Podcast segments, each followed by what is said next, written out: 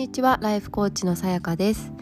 えーとちょっとあの更新が遅れていてすいません。今あの両親がニューヨークに来てくれていてあのずっとまあいろいろ案内したりとか家で一緒に時間を過ごしていたりしてえーと、家族時間を、えー、過ごし楽しませていただいています。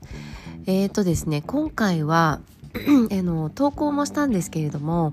自分を知るということがどうして大切かということについてお話をしてみたいと思います。あのコーチングをしていく上でそのコーチングのポイントっていうのがまずその、まあ、幸せかどうかを決めるのはクライアント本人であるっていうのがもう大前提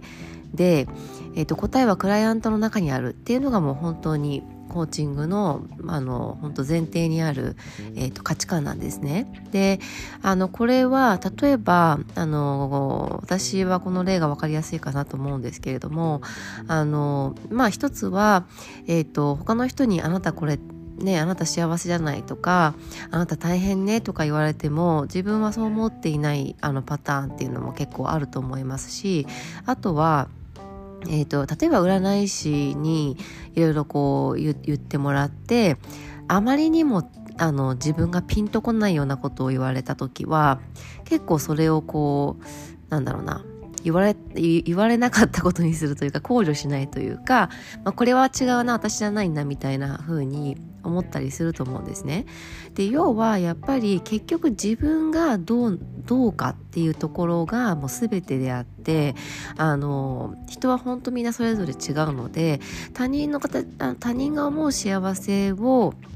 一見あの自分もまあこういう状況だから幸せだなっていうふうに頭で認識することはあると思うんですけれども心からああ私って本当幸せだって感じるのってもうあくまでも自分軸でしかないと思うんですよね。でそうなった時に結局そうでしか自分は幸せか幸せじゃないかっていう判断ができないのであればあのそこに至るまでの選択っていうのも自分軸で決めていくっていうことがやっぱり大切でそれが最短最速で自分が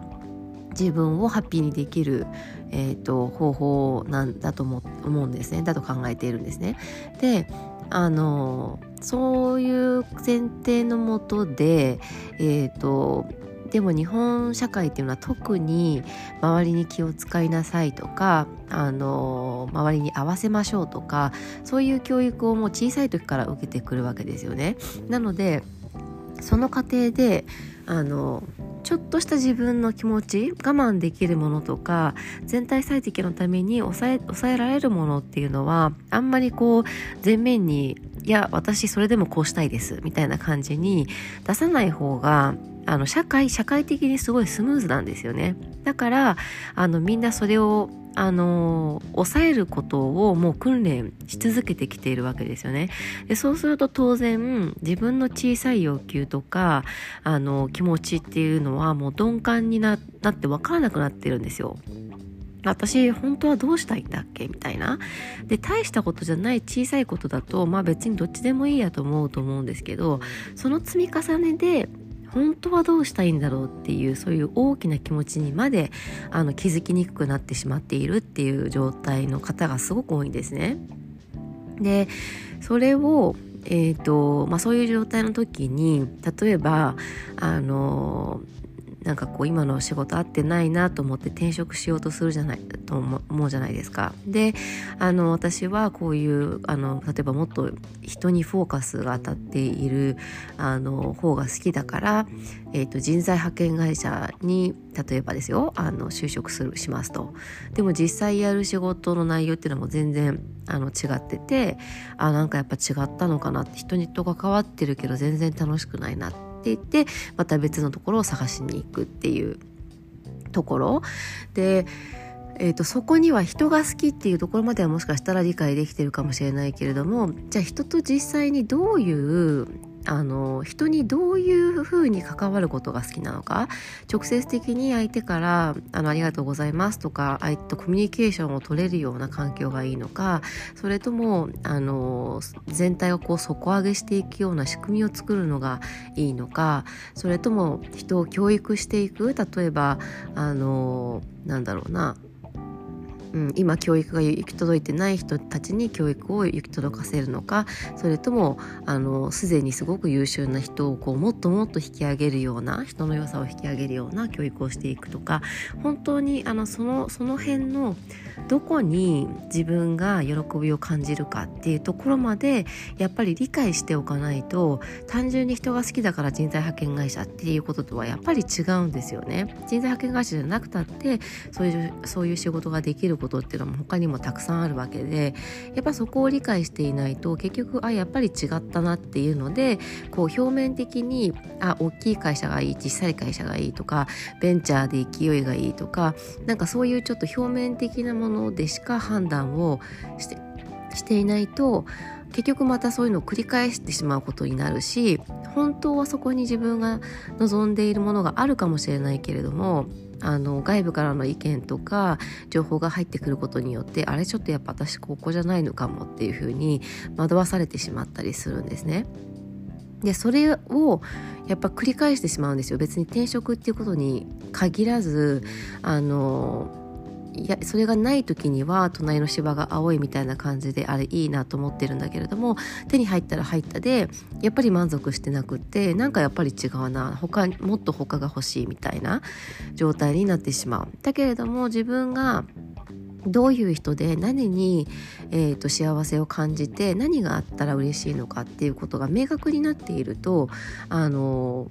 もうそこにあれば満足っていうふうに思えるんですよね。納得できるし。でそれを、えーと、頭でもやっぱり理解することっていうのは私はすごく大切だなと思っていて。ただその感じてあこれが心地いいからこれをやる。でもいいんですけどでもやっぱりロジ私はあの少なくともなんでそれが自分にとって心地よいかとかそこまでやっぱり両方で理解ができるとすごく強くってあのいろんなものがこう降りかかってきてもちゃんとそこをこうあのいらないいらないものとか不要なものは排除して自分の好きなものだけをこう抽出して、えーと、それを選択するっていうことができるのかなというふうに思っています。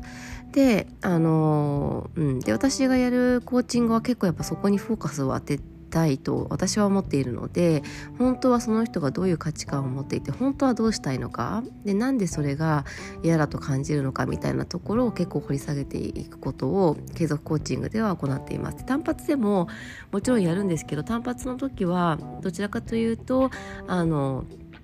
まあ、その時の目的にこうできるだけ早く到達するということをに焦点を当てるんですが、えーと、そうもっともっと深く本当は掘った方がいいなっていうのはすごくいつも思っていてやっぱりゆっくり自分でこういろんななんだろうなんでそう思うかとかどうしてそういう価値観を持っているかみたいなことをちゃんと自分で理解ができるようになってえーと、からの答えが出てくるっていう方がもうダントツ、えーとこの先の将来にもう強いこう軸ができると思うんですね。なのであのやっぱり何をやるにも継続の方が私はいいかなと思ってるんですけど、まあ、いずれにしても単発でもやるんですがやっぱそこは深く掘るのは、えーと、継続になるんですね。そうだから、えーとうん、そうそういう意味でコーチングっていうのはすごくあの有効だなというふうに私は思っているんですけど、まあ、コーチングじゃなくてもあの自分のことを理解するっていうことのそのなんで大切かっていうところをですね思っている以上にあの影響が強いなと私は思っているのであのそこをちょっとお話ししてみたいなと思いました。